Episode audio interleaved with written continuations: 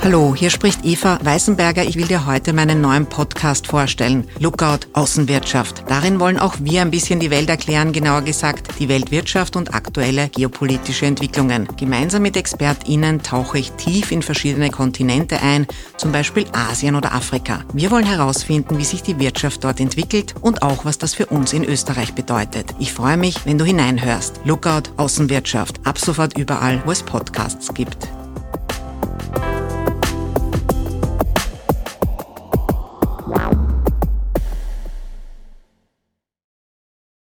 Hallo, danke an alle UnterstützerInnen von Erklär mir die Welt. Ohne euch wäre dieser Podcast nicht möglich. Bevor es losgeht, eine entgeltliche Einschaltung. Ja natürlich beginnt Klimaschutz am Teller. Die Landwirtschaft ist ja ein entscheidender Faktor, wenn es darum geht, Umwelt- und Klimaprobleme anzugehen. Die Biobauern, die an Ja natürlich liefern, sorgen durch gezielte Fruchtfolge, natürliche Düngung und weniger intensive Bodenbearbeitung für gesündere Böden. Auf den Feldern gibt es mehr Artenvielfalt, weil weniger gespritzt wird und das Futter kommt aus Österreich. Gerade der Import von Soja setzt ja zum Beispiel Regenwälder stark unter Druck. Ja, natürlich verzichtet zudem komplett auf den Klimakiller Palmöl und reduziert seit zehn Jahren kontinuierlich Plastikverpackungen.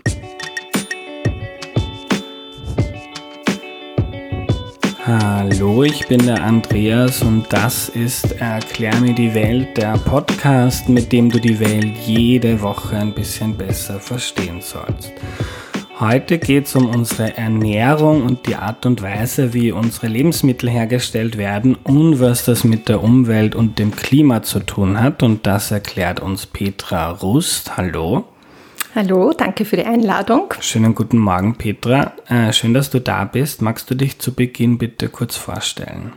Ja, mein Name ist Petra Rust. Äh, ich bin Ernährungswissenschaftlerin und ich bin tätig an der Universität Wien am Department für Ernährungswissenschaften und äh, bin hier verantwortlich als Studienprogrammleitung für die Organisation des Studiums.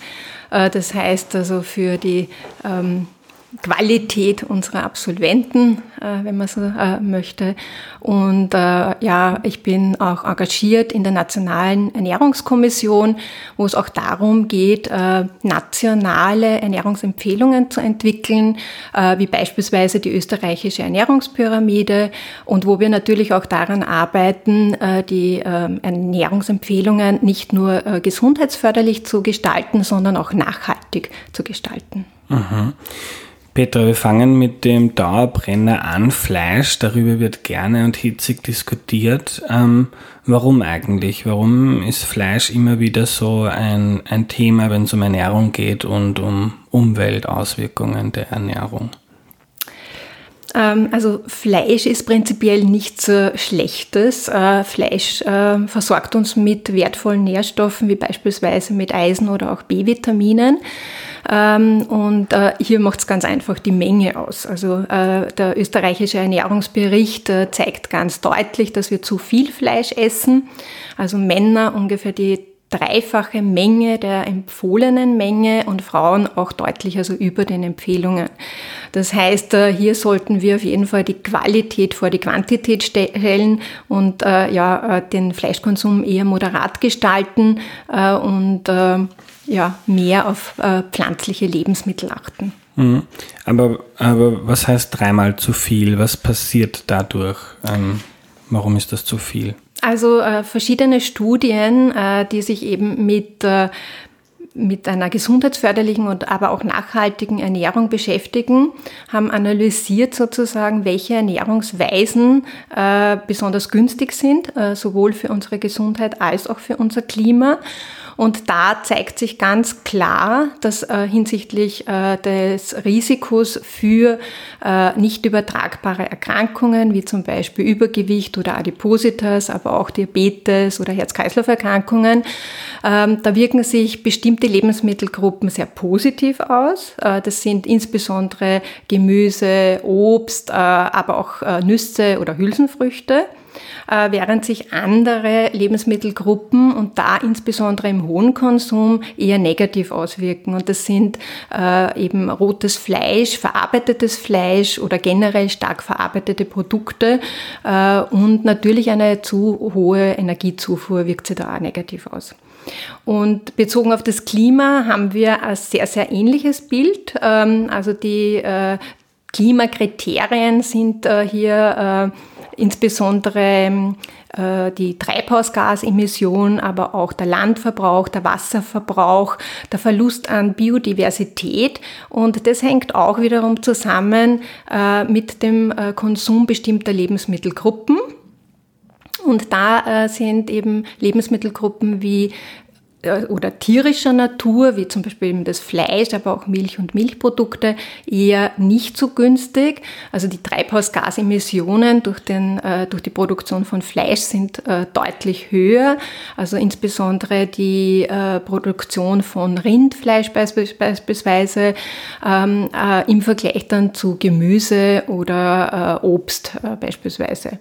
natürlich gibt es aber da innerhalb der Lebensmittelgruppe eine breite Range. Also nicht alle tierischen Produkte sind da gleich äh, schlecht zu werten und auch nicht alle pflanzlichen äh, gleich positiv zu werten.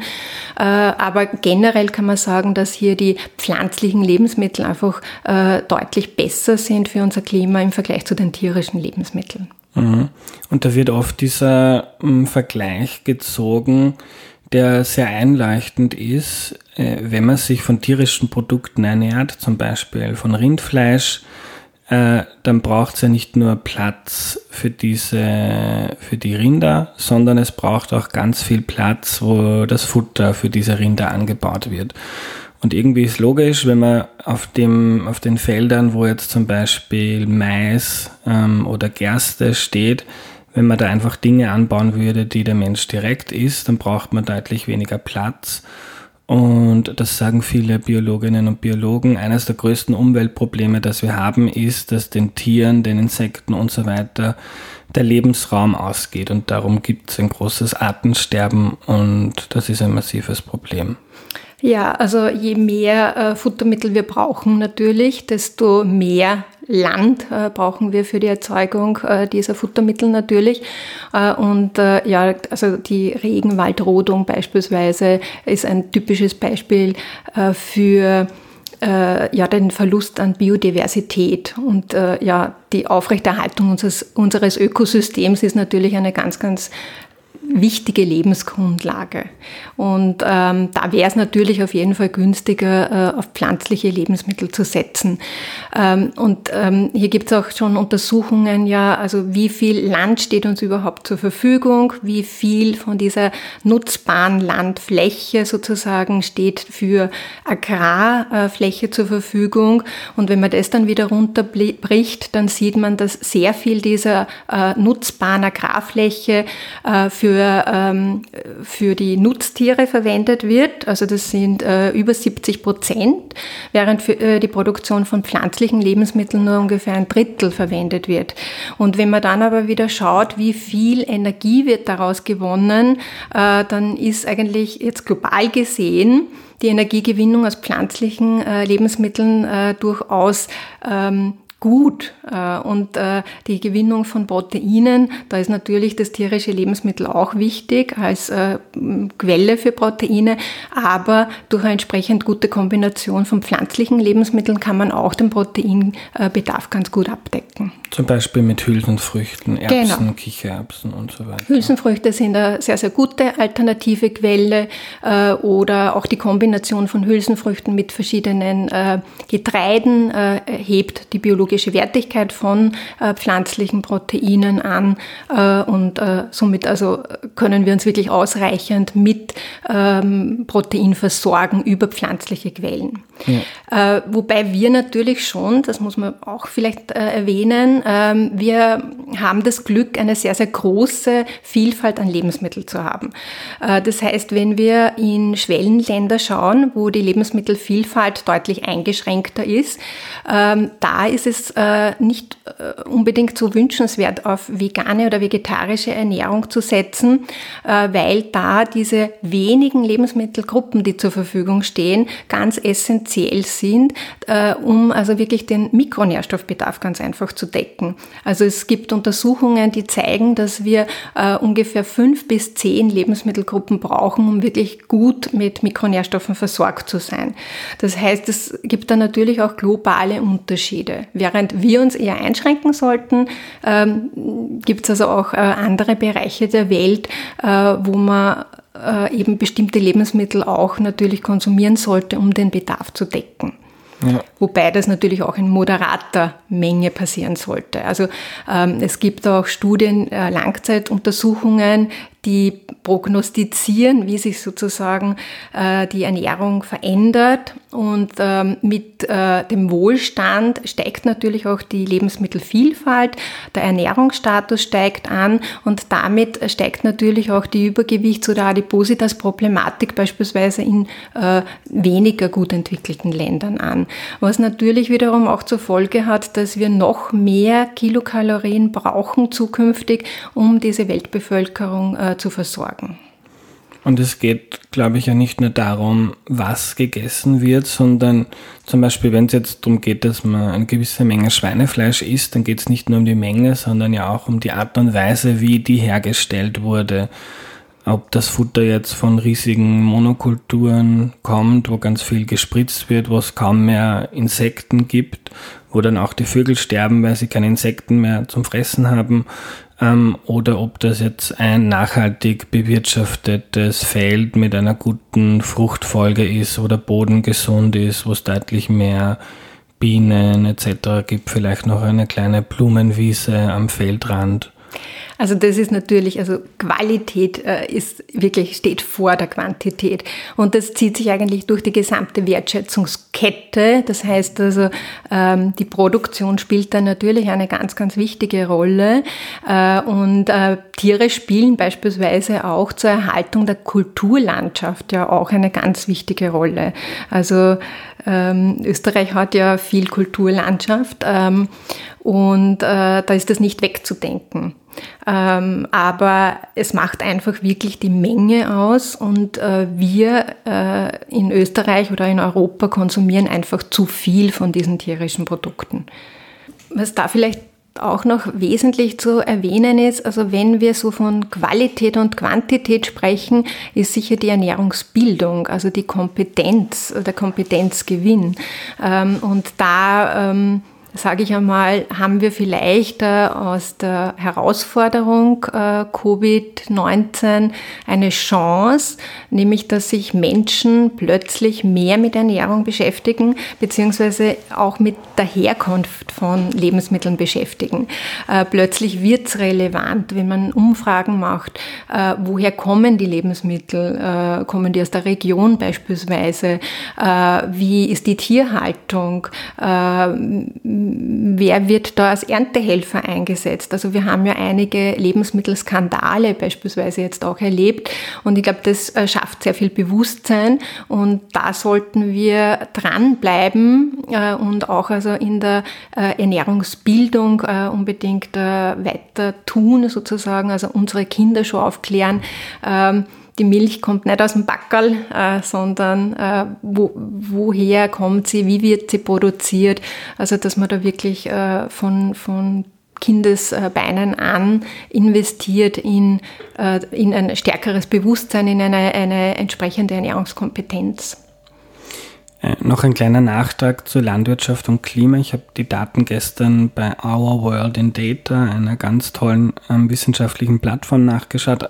Ähm, weltweit sind Landwirtschaft und Landnutzung für 18 Prozent der Treibhausgase verantwortlich und gerade wenn es ums Artensterben geht, ist die Landwirtschaft ähm, einer, wenn nicht der ähm, wichtigste Treiber und was Veränderungen braucht. Und beim Klima sind es vor allem ähm, bei den Rindern das Methan, das sie rülpsen, ähm, und aber auch generell äh, in der Landwirtschaft Kunstdünger, bei dem Lachgas ausgestoßen wird, was auch ein Treibhausgas ist.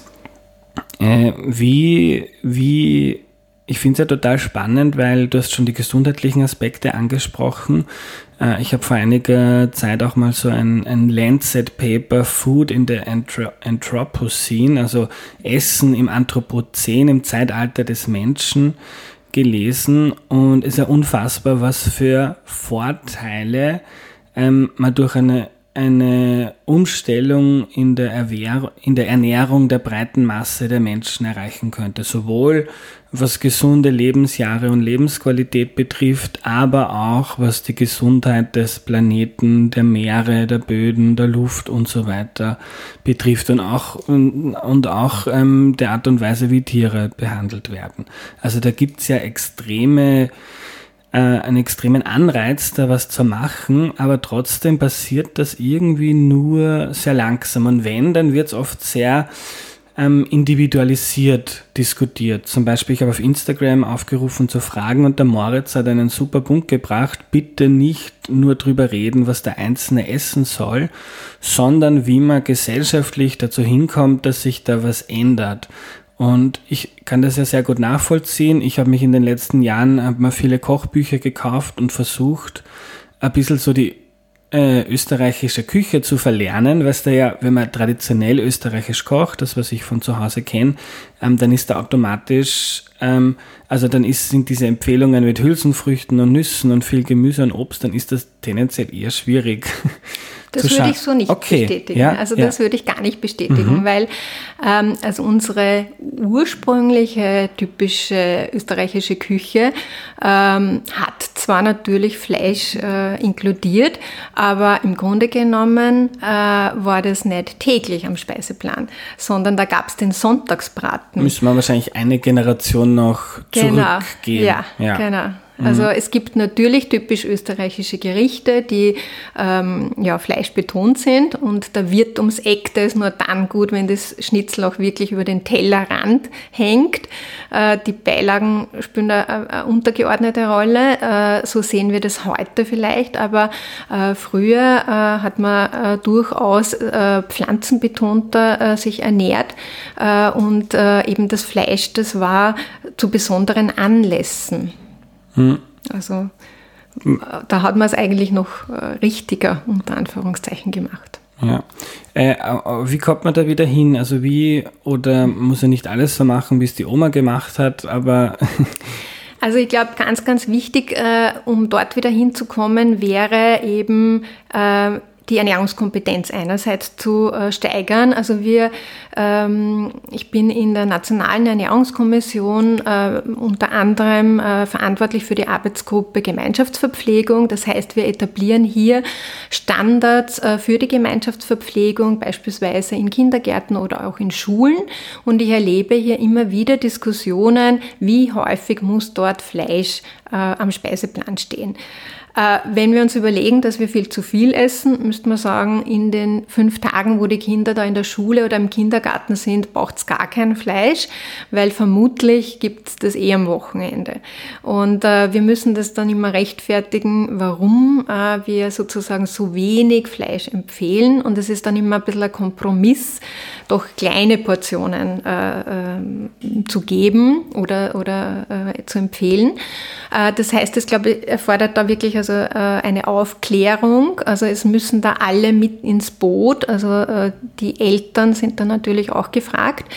Äh, und auf der anderen Seite braucht es, glaube ich, aber auch äh, ein gesünderes Ernährungsumfeld. Das heißt, wenn ich jetzt äh, in die Kantine gehe, ans Buffet gehe, dann muss ich wirklich auch eine Alternative haben. Also wenn man jetzt da am Land ins Gasthaus geht, dann ist die vegetarische Alternative äh, meistens ein gebackener Käse oder vielleicht irgendwelche Nudeln mit äh, einer fettigen Käsesoße oder die gebackenen Champignons. Es wird zwar besser, ähm, aber was mich zum Beispiel besonders ärgert, wenn man sich dann die Kinderkarte anschaut, dann ähm, ja, sind das eigentlich meistens Fleischspeisen. Also da findet man kaum eine vegetarische Speise.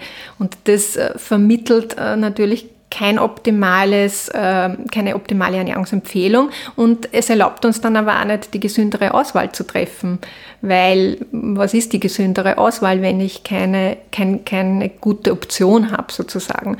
Das heißt, es muss auch wirklich das Ernährungsumfeld entsprechend äh, gestaltet werden, dass ich da äh, auch eine gesundheitsförderliche, aber auch eine klimafreundliche Entscheidung treffen kann. Und wir haben aktuell gerade eine Erhebung ähm, durchgeführt, wo wir uns ähm, sozusagen anschauen wollten, wie äh, sich die Einstellung und das Bewusstsein für eine nachhaltige Ernährung auf das Ernährungsverhalten auswirkt. Und ähm, wir haben leider Covid-bedingt äh, diese Befragung dann digital durchführen müssen, äh, haben dadurch äh, insbesondere Menschen erreicht in der Altersgruppe 20 bis 30, also nicht repräsentativ für Österreich, sondern für die äh, junge Bevölkerung. Äh, und da haben, hat man schon festgestellt, es gibt gewisses Bewusstsein, zum Beispiel Beispiel was das Tierwohl betrifft, ähm, äh, auch äh, was den Fleischkonsum betrifft. Äh, aber es gibt auch den Wunsch, dass äh, nachhaltige Produkte beispielsweise äh, gekennzeichnet werden sollten. Dass ich, wenn ich in den Supermarkt gehe, auf einen Blick sehe, okay, das ist die bessere Auswahl, das trägt irgendein Label, das ist fair produziert, ähm, das ist ähm, von der Nährstoffzusammensetzung optimal für Gesundheit und Klima. Also man, man erwartet sich sozusagen hier Entscheidungshilfen äh, und die können natürlich unterschiedlicher Natur sein. Und äh, was es zum Beispiel auch ganz wichtig meiner Meinung nach macht, äh, ist, dass eine nachhaltige Ernährung sollte nichts Elitäres sein, sondern Nachhaltigkeit bedeutet ja, dass ich in verschiedenen Dimensionen denke. Äh, und da fällt die Gesundheit hinein, das ist für mich als Ernährungswissenschaftlerin natürlich von großer Bedeutung, aber auch das Tierwohl, äh, das Klima und das Soziale, das dürfen wir auch nicht vergessen. Äh, weil wenn wir nachhaltige Produkte, wenn die so teuer sind, dass sie das nur eine bestimmte, nur bestimmte Menschen leisten können, dann ist dann widerspricht es dem äh, Nachhaltigkeitsgedanken. Und da kommen sich natürlich die Ziele verschiedener Dimensionen auch ein bisschen in, in die Quere, äh, konkurrieren vielleicht auch ein bisschen miteinander. Und daher glaube ich, ist es auch ganz wichtig, dass da internationale Teams dran arbeiten, ähm, dass man wirklich auch äh, einerseits eben das Ernährungsumfeld so, so gestaltet, dass die ähm, die nachhaltige, die Auswahl von nachhaltig produzierten Produkten die einfachere ist äh, und ähm, dass äh, auch die Ernährungskompetenz äh, natürlich gegeben ist, äh, dass ich diese Entscheidung auch treffen kann.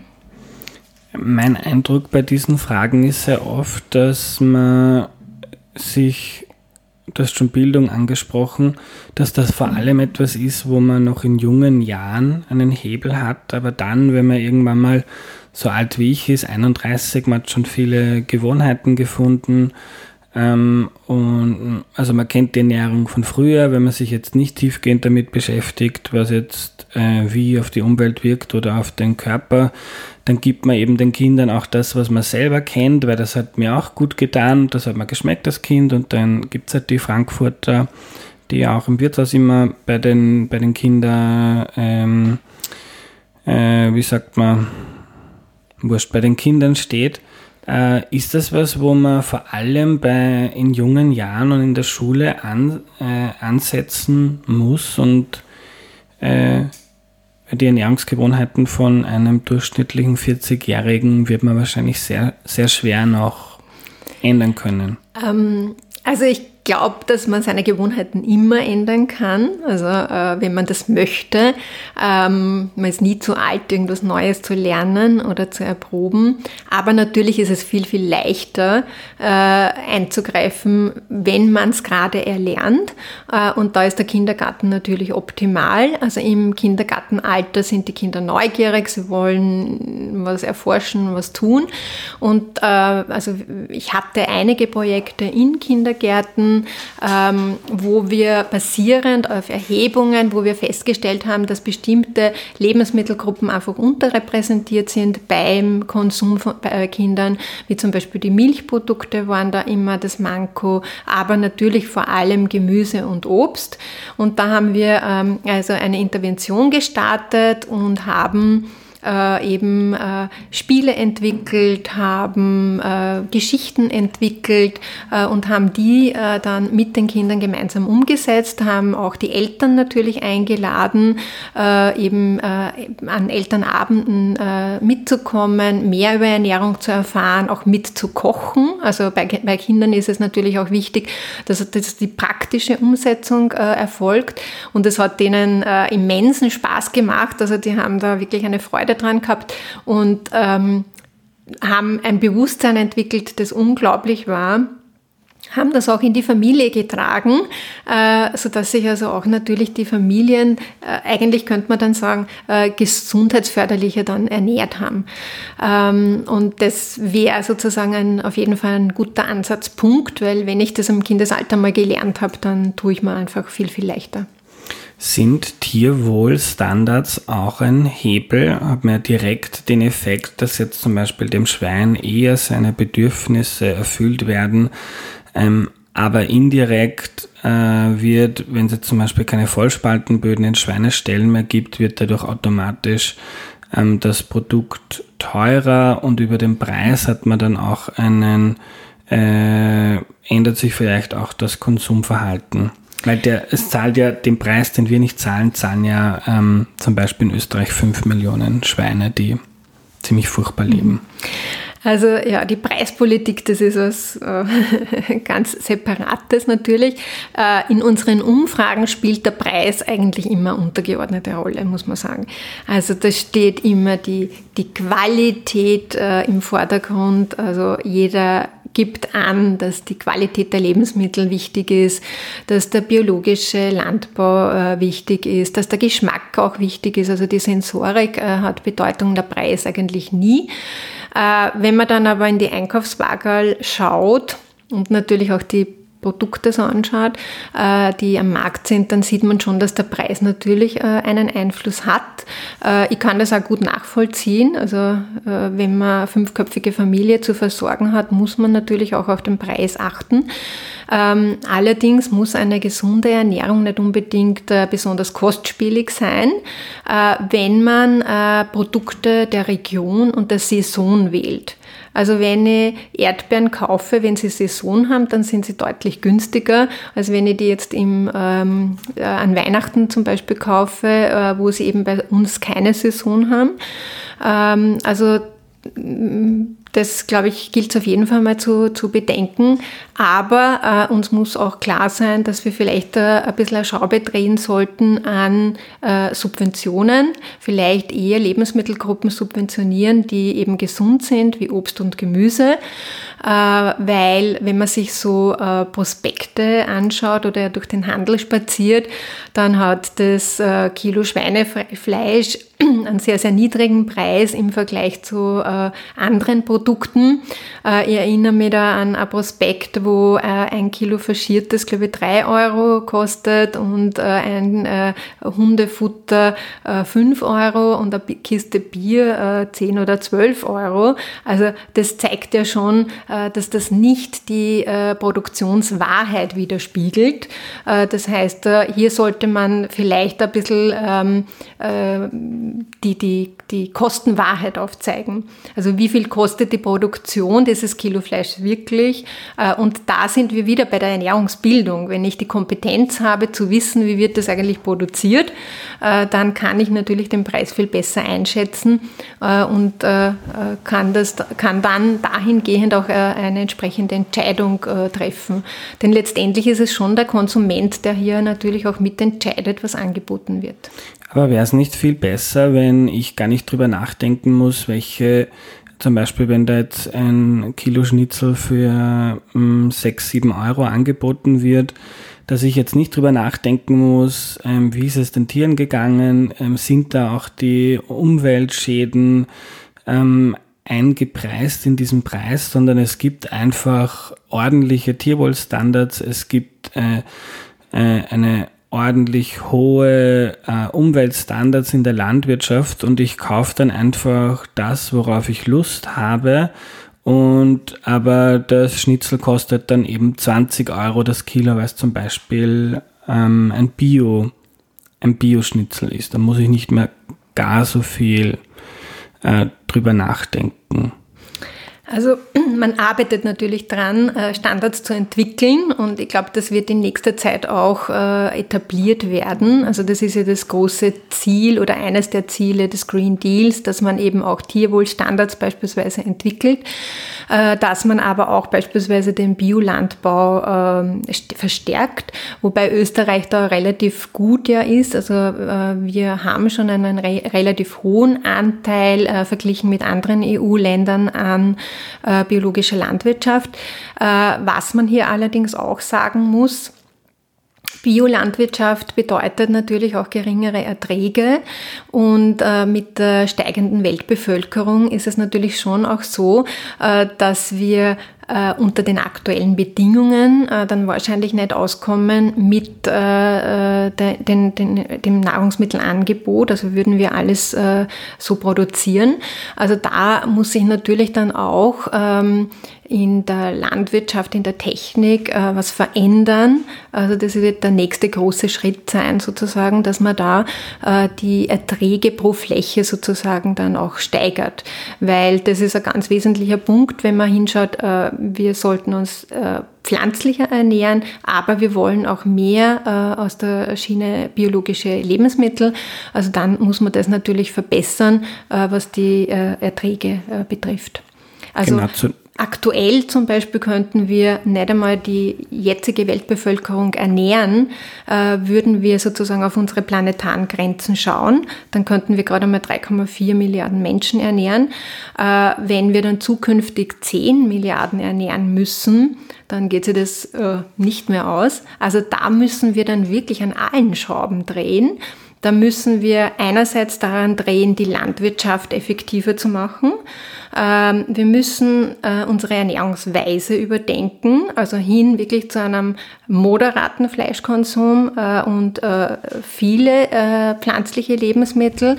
Und ein ganz wesentlicher Punkt ist natürlich auch die Lebensmittelverschwendung. Wir müssen die Lebensmittelverschwendung einschränken.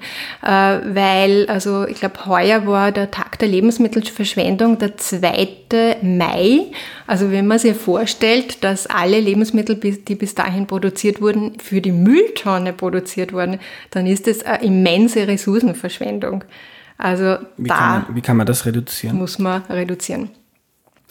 Äh, da steht eindeutig wieder das Bewusstsein und die Kompetenz äh, im Vordergrund. Also ich glaube, ähm, dass die, äh, die Kompetenzen, was die Ernährung betrifft, vielleicht ein bisschen abgenommen haben. Es findet sehr viel außer Hausverzehr statt. Ähm, das begünstigt es vielleicht auch ein bisschen, aber ähm, äh, mich haben während Covid sämtliche Leute angesprochen, was soll ich denn kochen? Wo ich mir gedacht habe, naja, was kocht sie denn sonst? Äh, warum ist das jetzt auf einmal ein Thema?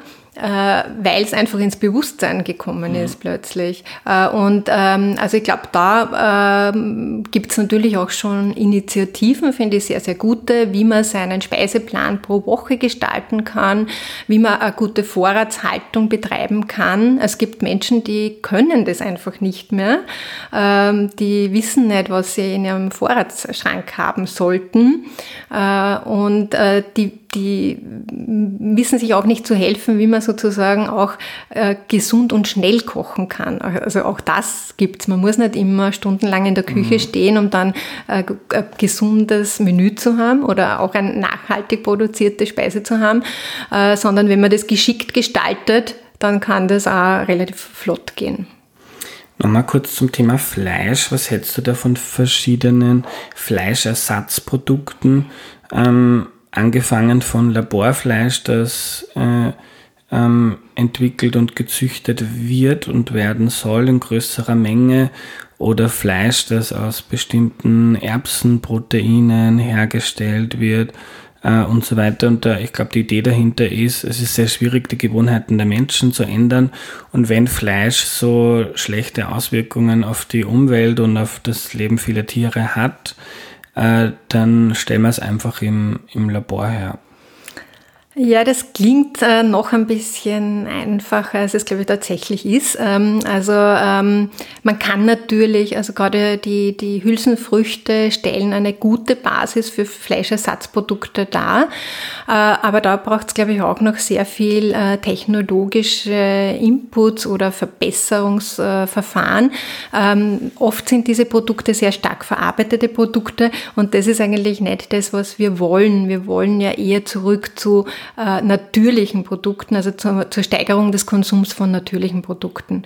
Äh, deshalb sind solche äh, Fleischersatzprodukte, aber auch Milchersatzprodukte äh, vielleicht also für den Umstieg einmal äh, gute Möglichkeiten, wenn man einfach äh, der Fleischtiger ist und man möchte äh, so eine Alternative.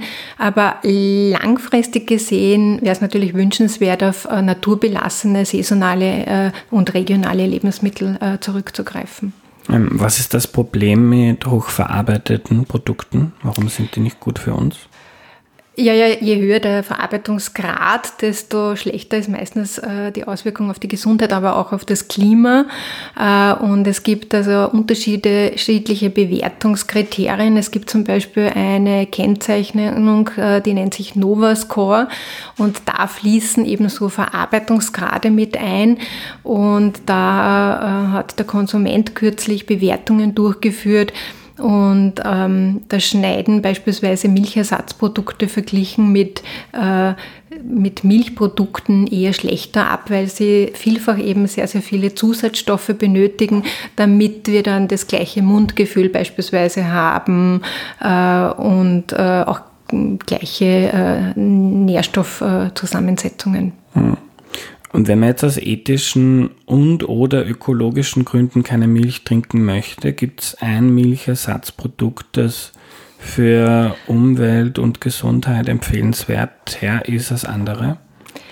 Ähm, es gibt natürlich äh, ähm, Ersatzprodukte. Ähm, es gibt die Möglichkeit, äh, quasi auf Hafer oder Soja beispielsweise zurückzugreifen. Äh, man muss dann halt darauf achten, woher stammen mehr oder weniger die Rohstoffe für diese Produkte und wie viele Zusatzstoffe sind da verarbeitet oder wie, wie hoch ist der Verarbeitungsgrad. Also man muss einfach das, die Kennzeichnung lesen, um da wirklich eine gute Auswahl zu treffen. Also man kann jetzt nicht einfach sagen, Hafermilch ist, ähm, ist, ist der, der, optimale Ersatz mhm. oder äh, Soja ist der optimale Ersatz. Äh, da gibt es also innerhalb dieser Produktgruppen sehr, sehr große Unterschiede. Ich habe mir irgendwo mal diesen ähm, Trick zurechtgelegt, mir die Zutatenliste anzuschauen und je länger die ist, desto skeptischer werde ich, dass das gut für mich ist. Das ist ein guter Trick, also den kann ich nur empfehlen. Ja. Ähm, Paradebeispiel für mich ist immer der vegane Ersatz für Topfen. Also wenn man so einen Topfen hernimmt, äh, dann ja, besteht der aus Milch. Also wenn man drei Zutaten äh, auf dieser Zutatenliste, wenn man sich den veganen Ersatz, das vegane Ersatzprodukt anschaut, dann äh, ja, braucht man fünf Minuten, bis man das durchgelesen hat. also das ist auf jeden Fall ein, eine gute Möglichkeit, einmal kurz einzuschätzen, wie hochverarbeitet das Produkt ist. Ist dann auch eine Frage der Ernährungskompetenz. Wenn man sich weniger von tierischen Produkten ernähren möchte, dann muss man jetzt nicht die alte Gewohnheit eins zu eins mit einem, also nicht die veganen Schnitzel ersetzen, sondern man kann sich auch Kochbücher kaufen und mal probieren, was da eigentlich ist ja, was war bei mir ganz erstaunlich, was für Welten sich da ähm, gezeigt haben, was man eigentlich alles mit, weiß ich nicht, mit Kaffeeol zum Beispiel kochen kann. kann ja ganz wunderbar schmecken und oft viel interessanter als, ich esse nach wie vor auch gern Schnitzel, aber es ist oft auch interessanter, was man da kochen kann. Damit. Jedenfalls. Also die Geschmacksvielfalt, die Gemüse bietet, äh, ist also großartig. Man muss nur wissen, äh, wie man es umsetzt. Äh, und ähm, eine Idee, die ich vor Jahren einmal äh, mit einer Studierendengruppe geboren habe, war, ähm, dass man doch äh, einfach im Supermarkt bei Obst und Gemüse so Heftchen dran macht äh, mit äh, ganz, ganz simplen Ideen. Was kann ich jetzt eigentlich aus der roten Rübe zum Beispiel kochen? Weil äh, ich glaube, oft fehlen den Leuten einfach die Ideen äh, und es muss dann einfach, es muss praktikabel sein, es muss mit wenigen Zutaten äh, möglich sein, es muss vielleicht auch schnell sein. Also wir müssen uns schon auch klar, klar darüber sein, ähm, dass wir einfach in einer äh, Welt leben, wo wir jetzt äh, nicht täglich Zeit haben, äh, extrem aufwendig zu kochen.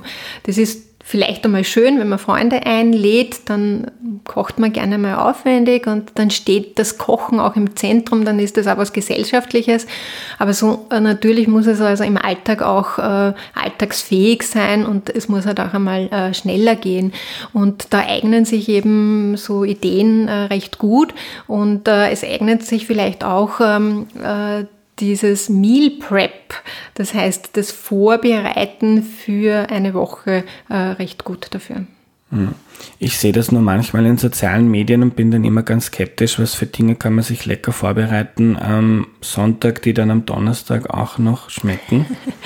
Ähm, naja, also da bereitet man sich im Prinzip nicht ganze Speisen vor, mhm. sondern man kocht zum Beispiel Nudeln und kocht äh, mehr Nudeln, die man dann am nächsten Tag zum Beispiel dann mit ins Büro nehmen kann, als Nudelsalat äh, oder äh, man friert es ein äh, oder man, also wenn man die Möglichkeit hat, das in Gläser zu füllen, kann man das natürlich auch tun und somit erleichtert man sich äh, tagtäglich natürlich irgendwie einen Arbeitsschritt. Äh, oder man zerkleinert also Gemüse halt einmal und kocht es ein bisschen vor. Ähm, man muss halt schauen, dass die Nährstoffverluste möglichst gering gehalten werden, dass man eben sehr, sehr schnell kühlt. Äh, nicht alles ist lagerfähig natürlich, also man muss dann auch wiederum, da geht es dann wieder um die Kompetenz. Die Kompetenz haben, was kann ich einfrieren, was kann ich im Kühlschrank lagern, äh, wie kann ich es optimal lagern und dann kann man sich schon sehr, sehr gut helfen. Du hast vorhin angesprochen, Ernährungskompetenz ist sehr wichtig. Äh, gesagt, dass man, dass viele Leute irgendwie nicht mehr kochen können oder ähm, keinen Haushalt gut führen können. Ist ja auch eine Frage des Lebensstils, gibt immer mehr kleine Haushalte, individualisierte Gesellschaft. Ähm, für sich alleine tut man sich oft nicht so viel an, wie man jetzt, wenn man jetzt für die ganze Familie äh, kocht, was wäre denn für, und ich bin mir ganz sicher, ganz viele meiner Zuhörerinnen denken sich jetzt super, das klingt gut und, und, und gesund und gut für die Umwelt, ähm, nehmen wir alle gerne mit, aber den nächsten Tag, wenn es ums Kochen geht, ist man dann schnell wieder überfordert und, und greift vielleicht auf alte Gewohnheiten zurück. Was sind denn so, wenn man da gerne umdenken möchte oder handeln möchte, was sind denn so erste kleine Schritte, die du da empfehlen könntest? Also ähm, prinzipiell würde ich es schön finden, wenn der Ernährung oder dem Lebensmittel wieder eine höhere Wertschätzung generell zugesprochen wird. Äh, die ist äh, über die Jahre ein bisschen verloren gegangen äh, und äh, hoffentlich vielleicht jetzt durch die Krise äh, gewinnt sie wieder ein bisschen an Aufschwung.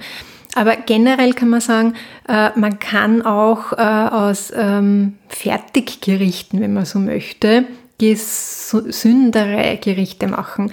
Man kann äh, ja äh, einen Pizzaboden beispielsweise äh, durchaus einmal kaufen und äh, belegt den halt dann zusätzlich mit frischem Gemüse. Oder man äh, ergänzt irgendeine fertige Speise beispielsweise äh, mit einem Salat, mit einem frischen.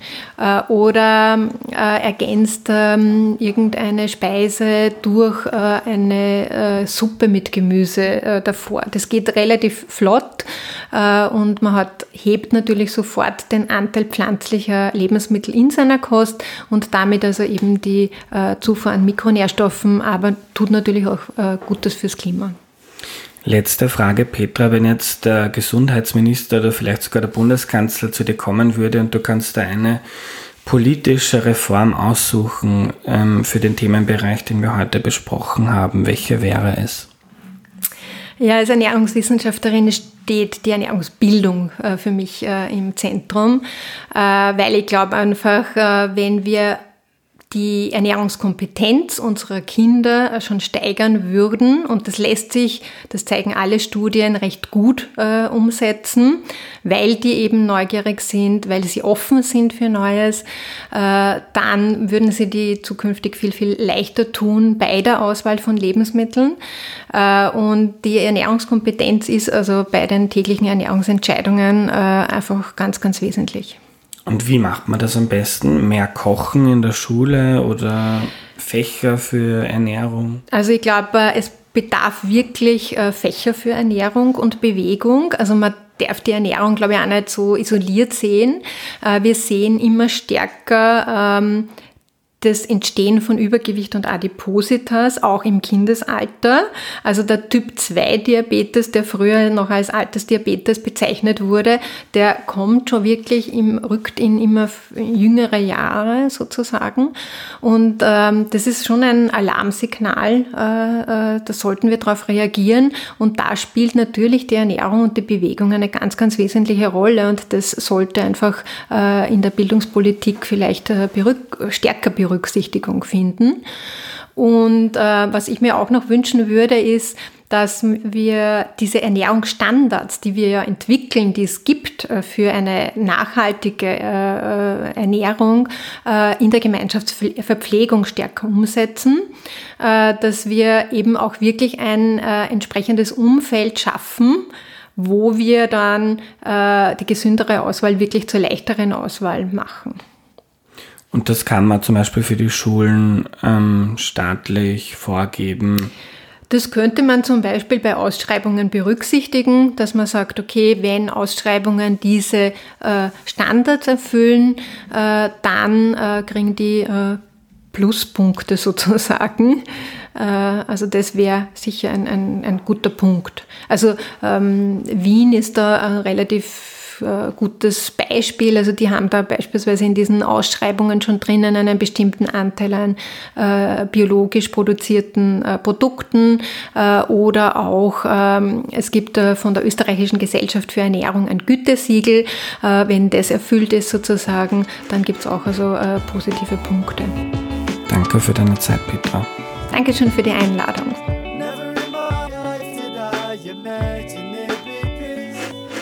Was nehme ich mir mit? Wie unsere Lebensmittel hergestellt werden und was wir essen, hat enorme Auswirkungen, nicht nur auf uns, sondern auch auf den Planeten. Und wenn wir Probleme wie den Klimawandel oder das Artensterben stoppen möchten, dann muss sich auch die Art und Weise, wie Landwirtschaft und Ernährung jetzt laufen, ändern. Ich habe da vor allem Hoffnung an die jüngeren Generationen, weil sich Gewohnheiten nur schwer ändern, wenn man mal erwachsen oder älter ist. Darum sind die Schulen ein wichtiger Faktor, das hat ja auch Petra erwähnt, genau wie die Gemeinschaftsverpflegung, also etwa Kantinen in Schulen oder Kindergärten. Und Petra hat auch das sogenannte Ernährungsumfeld angesprochen. Also mit welchen Lebensmitteln und mit welcher Küche ist man in seinem Umfeld, Umfeld konfrontiert und je einfacher man es macht, sich gut für den eigenen Körper, aber auch für die Umwelt zu ernähren, desto wahrscheinlicher wird es auch. Ich persönlich habe ja auch versucht, in den letzten fünf Jahren meine Ernährung umzustellen. Einerseits, weil ich gesünder leben wollte, andererseits aber auch wegen der Nachhaltigkeit. Den Anstoß dafür gegeben hat eine Netflix-Serie, die heißt Cooked. Da erklärt einer meiner Lieblingsjournalisten, äh, Michael Pollan aus den USA, wie Kochen uns und unsere Kultur geprägt hat. Ich fand das total faszinierend und ich habe mir dann auch im Laufe der Zeit Kochbücher besorgt, die viel mit Gemüse kochen. Zum Beispiel immer schon vegan, ein Kochbuch, wo nicht irgendwelche Tofu-Braten oder Bowls erklärt werden, sondern vegane Rezepte, die teilweise schon Jahrhunderte alt sind und zufällig einfach ohne tierische Produkte auskommen. Auch die Kochbücher von Paul Iwitsch finde ich genial, etwa vegetarische Sommerküche, wo zum Beispiel richtig gute Rezepte zum Grillen dabei sind und das hat mich besonders überrascht.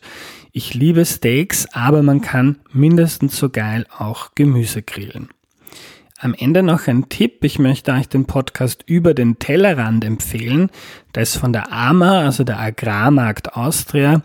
Einer Marketingagentur für die österreichische Landwirtschaft und da geht es darum, wo unser Essen herkommt, wie zum Beispiel Schweinehaltung funktioniert, es geht um Tierethik, das Halten von Hühnern und so weiter. Ich habe das als wertvollen Einblick in die Arbeit von vielen Bäuerinnen und Bauern empfunden.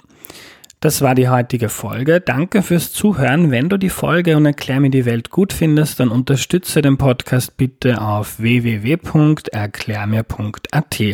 Vielen Dank und bis zum nächsten Mal. Euer Andreas.